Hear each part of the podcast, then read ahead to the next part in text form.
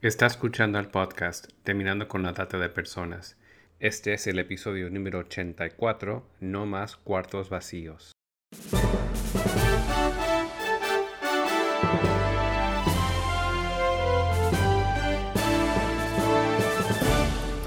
Bienvenido al podcast Terminando con la Trata de Personas. Mi nombre es Gilbert Contreras. Y mi nombre es Virginia Contreras. A través de nuestros episodios, que se emitirán cada dos semanas, buscaremos empoderarlo a usted con herramientas para estudiar el asunto, ser una voz y hacer una diferencia para terminar con la trata de personas. Muy buenas tardes, Diana. Hola, buenas tardes. En esta tarde nos queremos adentrar en el trabajo que están haciendo ustedes y queríamos saber por qué el nombre No más cuartos vacíos, dónde y por qué surgió. Sí, sí, claro que sí. Bueno, el nombre de No más cuartos vacíos bueno, voy a iniciar comentando que la organización tenemos alrededor de siete años trabajando en el tema de trata de personas y este nombre eh, surge eh, por eh, los fundadores de la organización, quienes comenzaron a específicamente la directora en una ocasión vio en una publicación en Facebook la foto de una niña desaparecida que estaba cerca de donde ella vivía en ese entonces. En ese mismo tiempo entró al cuarto, al cuarto de sus hijas, y justamente la niña que tenía, em, que publicó de desaparición, tenía el mismo vestido de princesa que en ese tiempo usaba su hija. En ese momento ella sintió sentí una necesidad de hablarle a estas familias acerca de una esperanza y fue entonces que comenzaron a investigar acerca de eh, cuáles eran las razones por las que los niños desaparecían hasta que finalmente llegaron con, con este tema que era trata de personas que en ese tiempo ninguno de ellos había escuchado anteriormente. Entonces el nombre de la organización surge a partir de este anhelo de que ningún cuarto más esté vacío por motivo de una desaparición con fines de explotación sexual o de trata de personas. Quisiera que me cuentes entonces un poco quiénes son los, fundadores de esta organización y si la, organización se llama No más cuartos vacíos o es solo un aspecto del, del trabajo de la organización. No, la organización es No más cuartos vacíos AC. Está constituida como una asociación civil. Es una organización relativamente joven y los fundadores son una, una pareja. La organización se llama No Más Cuartos Vacíos. Así es. ¿Y cómo se llaman los fundadores? Es Lisette y Andrés Márquez. ¿Y ustedes están trabajando en el área de Jalisco, México o es más amplia la zona de influencia del trabajo de ustedes? Mm, nosotros estamos trabajando principalmente en Baja California. Principalmente hemos trabajado en Tijuana, pero también hemos estado abarcando otros municipios del mismo estado. Tenemos una extensión recientemente que se abrió en Ciudad Juárez y también a finales del año pasado se comenzó una extensión con dos voluntarios precisamente ahí en Argentina. Ah, qué bien. ¿Y dónde están, dónde están los voluntarios en Argentina? Mira, ahorita te puedo confirmar exactamente dónde están. Son dos chicos que comenzaron a tomar capacitaciones con nosotros y surgió, em, nosotros justamente comenzamos un proyecto preventivo en línea que ellos pudieron replicar allá.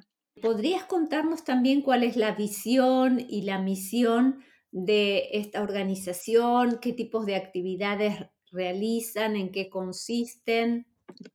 Sí, sí, sí, claro que sí.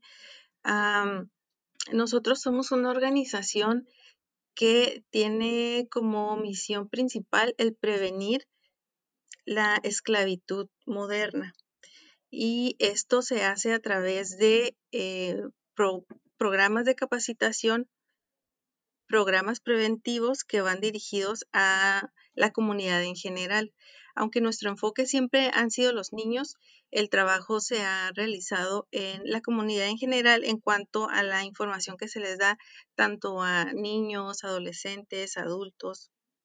También es, estamos muy orientados en trabajar con comunidades religiosas y con algunas organizaciones que trabajan con comunidad vulnerable que pudieran en su momento identificar casos o posibles casos de trata de personas. ¿Y en qué consisten estos entrenamientos? ¿Cómo se pueden tomar? Nosotros tenemos un entrenamiento que se llama Sin Esclavos. Este entrenamiento eh, ya tenemos eh, tres años con él.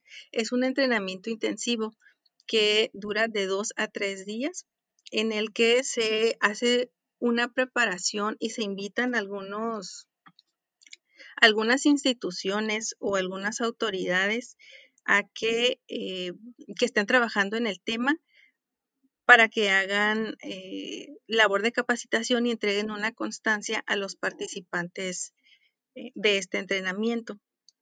Este entrenamiento lo dirigimos, como mencionaba antes, a ciertas organizaciones que ya están trabajando, por ejemplo, en casas hogar o en, con personas en situación de calle o personas migrantes que están en contacto con, con estas personas y que en su momento han podido identificar o creen que han estado en contacto de, eh, de alguna persona con que pudiera ser o estar sufriendo explotación sexual.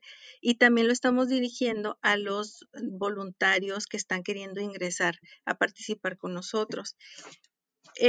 nosotros en realidad hacemos una convocatoria en nuestras redes sociales y también mantenemos una, una base de datos o una lista de personas que se quieren acercar al tema o que se quieren acercar a la organización para, para ser voluntarios. Entonces, los primeros dos años, en realidad, lo que buscábamos era impartir y compartir la información para hacer formación. No necesariamente tenían que comprometerse con nosotros para, para ser voluntarios, porque nosotros siempre creemos que el, el replicar y que ellos lo puedan hacer en su comunidad o lo puedan trabajar como como bien ellos eh, lo puedan adaptar, por nosotros estaba muy bien.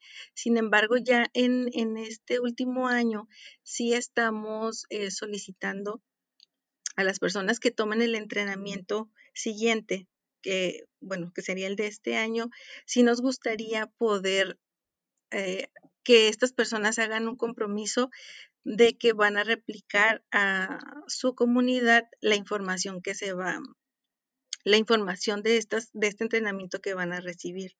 En realidad lo que buscamos con este entrenamiento es darles la información básica, una introducción de qué es la trata de personas y cuál es la diferencia de trata y tráfico de personas. Eh, hacemos eh, también el Trabajamos también el área en, el entrenamiento de la identificación de víctimas y finalmente también abordamos el tema de la canalización de víctimas, que esto es al momento de que ya conoces qué es la trata de personas, que ya conoces cuáles son algunos indicadores eh, que te pueden decir que alguna persona está en situación y si es posible ayudarla, entonces, ¿qué es lo que sigue? Que es ya la canalización con las autoridades y un adecuado seguimiento. Esto es a grandes rasgos lo que abarcamos en el entrenamiento que tenemos. ¿Cómo pueden entonces tomar contacto con ustedes? ¿Cómo pueden saber acerca de estos cursos nuestros oyentes? Pueden acercarse a nuestras redes sociales, que es No Más Cuartos Vacíos. Así eh, nos pueden encontrar en Facebook. También estamos en Instagram y puedo dejarles un correo electrónico el correo electrónico al que pueden escribir es no más cuartos vacíos gmail.com. ¿Podrías repetirlo? Sí, no más cuartos vacíos gmail.com. ¿Quisieras contarnos un poco de la situación en México? La situación en México en realidad es muy parecida a, a otros países en cuanto a el, el tema legislativo o el tema de la de ejercer la justicia como tal. Si bien aquí en México contamos con una, con una ley federal y eh, ya los estados también contamos con una ley, ley estatal que está homologada Em, todavía, honestamente, es un reto para las mismas autoridades poder terminar de comprender el mismo fenómeno de la trata de personas. Em, es un avance que tengamos una ley, pero también una de las complicaciones es que esta ley no cuenta con, em, con recurso económico y por ende esto no permite que se le pueda dar a las víctimas una, una reparación del daño que corresponde. Esto en los casos en los que se logra identificar y en los que se pudiera lograr llegar a una sentencia, em, es, un poco complicado.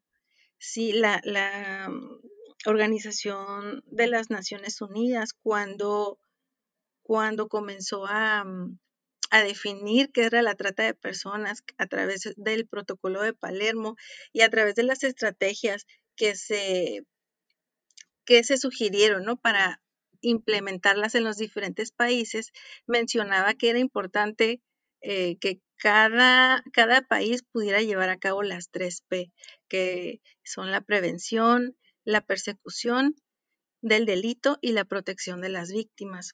Y esto idealmente, así considero que llevándose a cabo tal cual em, indica el protocolo o tal cual indica la ley pudiera ser funcional. Sin embargo, dentro de estas tres P, que es la prevención, nosotros hemos podido ver que sigue siendo un reto para la, para la comunidad. Ahorita no tanto como en los inicios, pero todavía hemos podido ver un poco de indiferencia acerca del tema.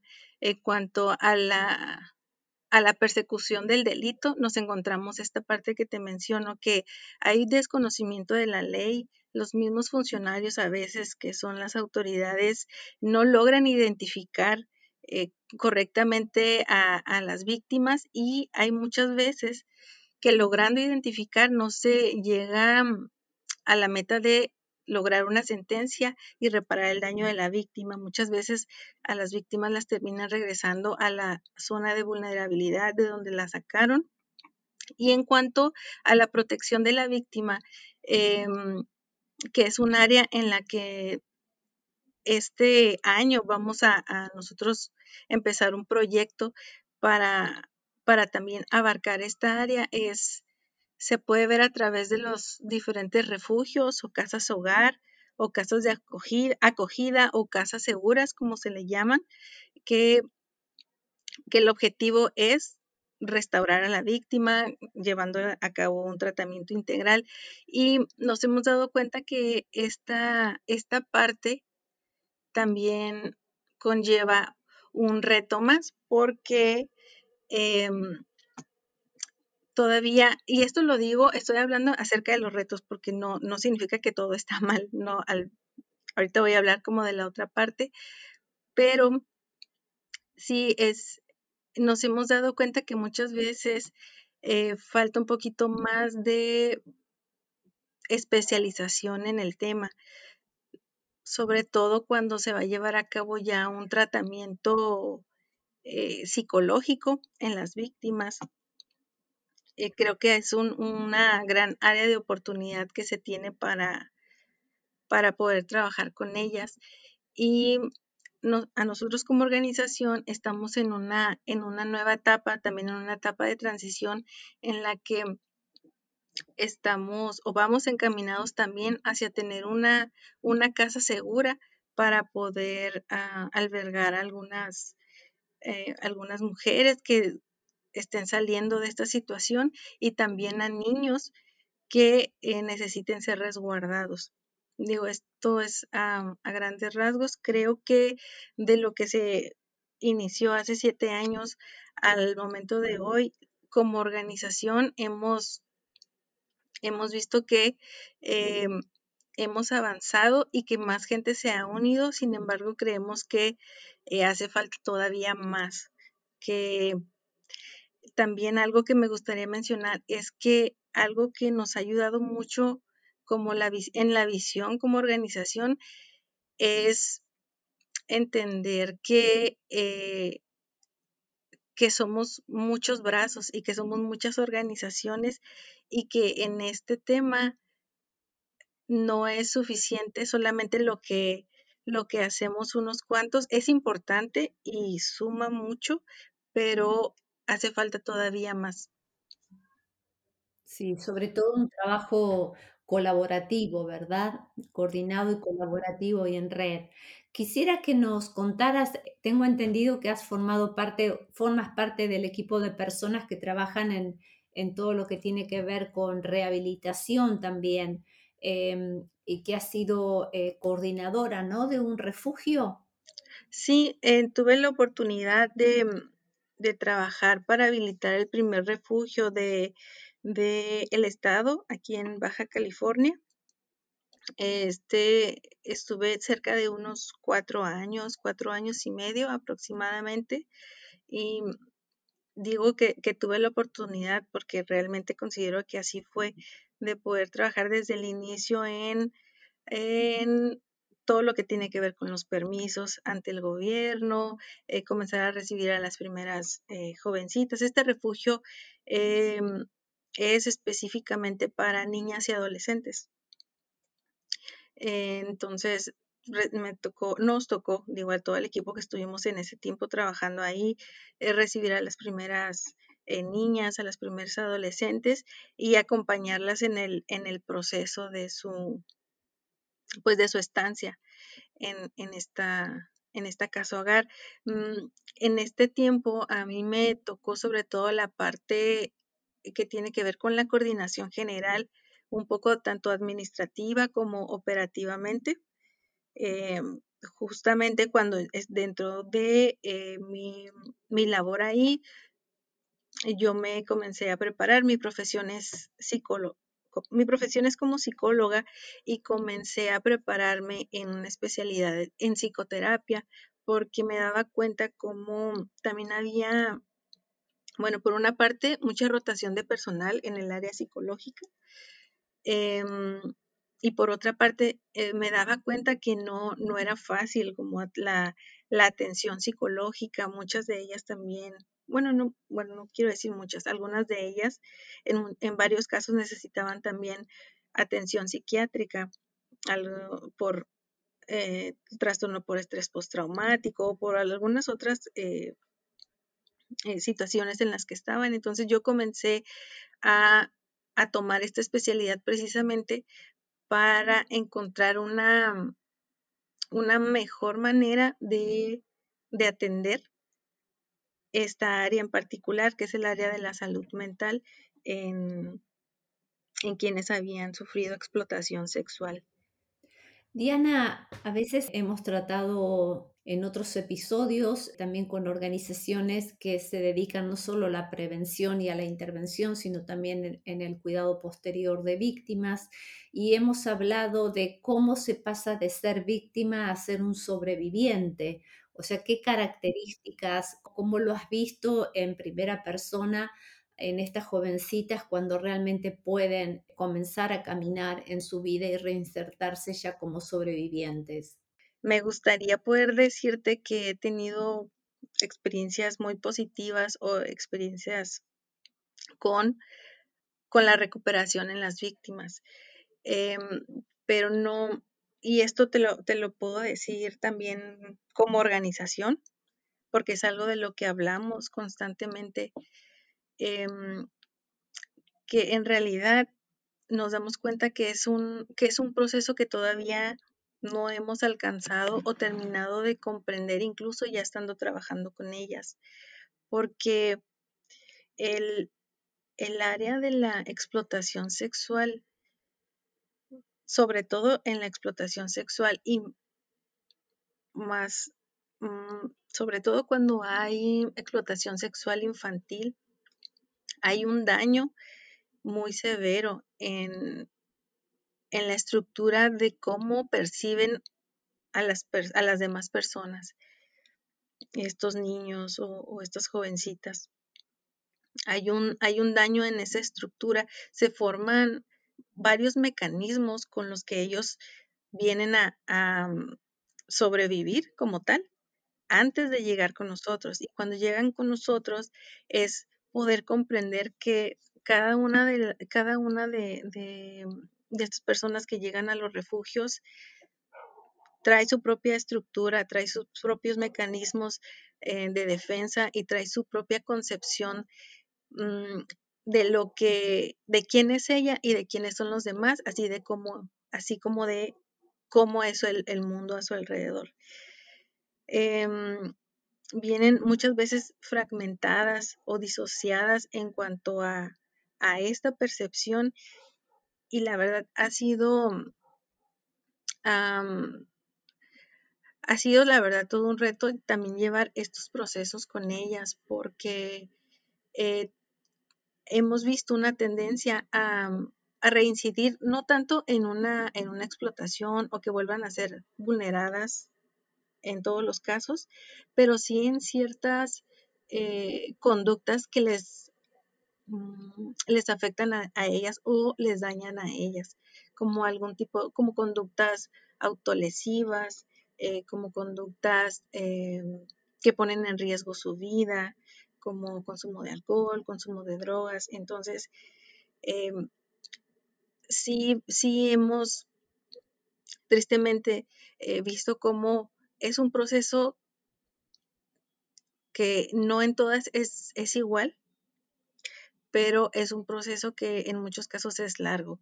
Y algo en lo que sí hemos y podemos decir que, que, les ayuda mucho en su recuperación o por lo menos a caminar en este proceso es la, es la parte espiritual.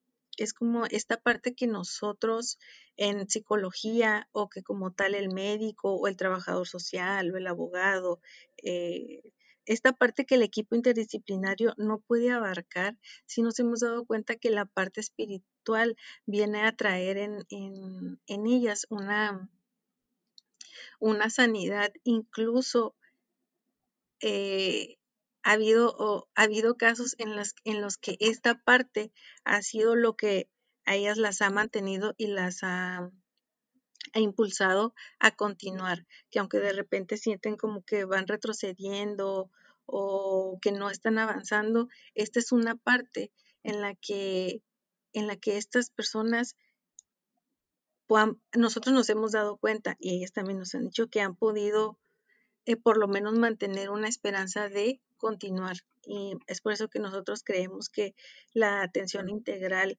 incluyendo esta parte, sobre todo la parte espiritual, que ellas puedan conectar con esto, ayuda mucho en su proceso para, para su bienestar, porque como te digo, toca ciertas áreas que nosotros no vemos y que son ciertas heridas que nosotros probablemente nunca vamos a lograr identificar en ellas. Sí, realmente las organizaciones que hemos entrevistado que tienen un componente espiritual nos han contado algo parecido. Ahora, qué importante que es este elemento, pero también qué importante entonces, por, debido al tema del proceso que es tan largo de, de recuperación, de rehabilitación, de reinserción, qué importante que es entonces el trabajo en prevención, ¿verdad? Así es. Sí, nosotros estamos Em, seguros de que la parte preventiva es, pues es como una vacuna, sí, es como una, una forma de demostrar. Y si me permites, em, me gustaría explicarte brevemente qué es lo que abarca nuestra parte preventiva o nuestro trabajo y labor preventivo en los jóvenes. Y nosotros lo que tratamos de hacer es abarcar varios temas en talleres para finalmente llegar al tema de la trata de personas. Les hablamos del tema de violencia en el noviazgo, les hablamos del tema de la pornografía y sus consecuencias, les hablamos acerca del sexting también que es eh, una de las prácticas que se ha vuelto de las más comunes en la actualidad. Em, y les hablamos acerca también de autoestima, de emociones y finalmente vamos tratando de hacer un, eh, le llamamos como un vallado o un cerco de información para al final decir, ok, toda, todo esto de lo que te acabamos de hablar pueden ser unas puertas que otras personas, los, em, los, los predadores, como le decimos nosotros, pueden, pueden aprovechar o pueden vulnerar para finalmente que tú termines en una, en una red de explotación, en una red de, de, pornografía y, demás. Entonces siempre eh, son, son las áreas en las que nosotros tratamos también de enfocarnos cuando hablamos con, sí con adolescentes, pero también con adultos, ¿no? Para que tomen en cuenta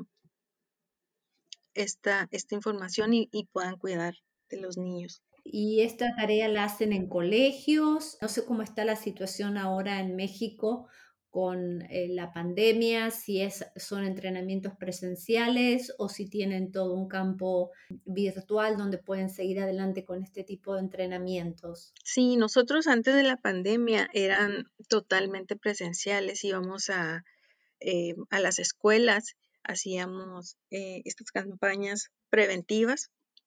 Invitados, nos invitaban las mismas escuelas, los maestros y demás, pero en, comenzar esta pandemia, se comenzó a trabajar con un proyecto con webinars, en los que em, webinars muy cortos, pero seriados, tratando de abarcar también esta, esta información y se adaptó a mm, lenguaje para niños de eh, niños de 6 hasta 12 años, si no mal recuerdo, y también hicimos otra adaptación para adolescentes. Esto, ajá, esto sí lo, es una de las estrategias que se implementó este año con un proyecto en, en línea.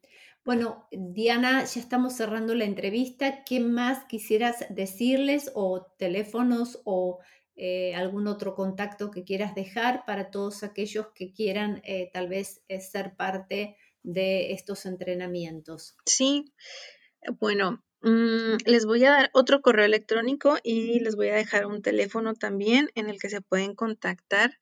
este correo electrónico se los voy a deletrear.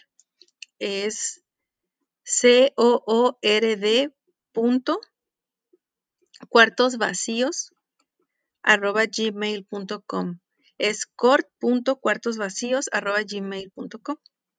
Es del área de la coordinación de proyectos y el teléfono, el área local es 664, no sé cómo se marque desde, eh, desde el extranjero, me parece que es más 52.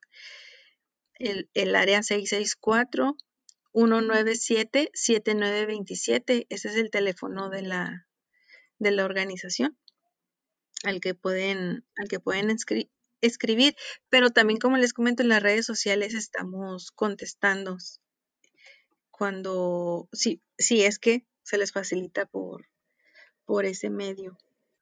No más cuartos vacíos. Muchísimas gracias Diana en esta tarde por tu tiempo, por esta entrevista y maravilloso el trabajo que están realizando. Únase a nosotros en la lucha contra la trata de personas y le daremos herramientas que necesita para marcar la diferencia en su comunidad. Visite nuestra página web terminando con la trata.org.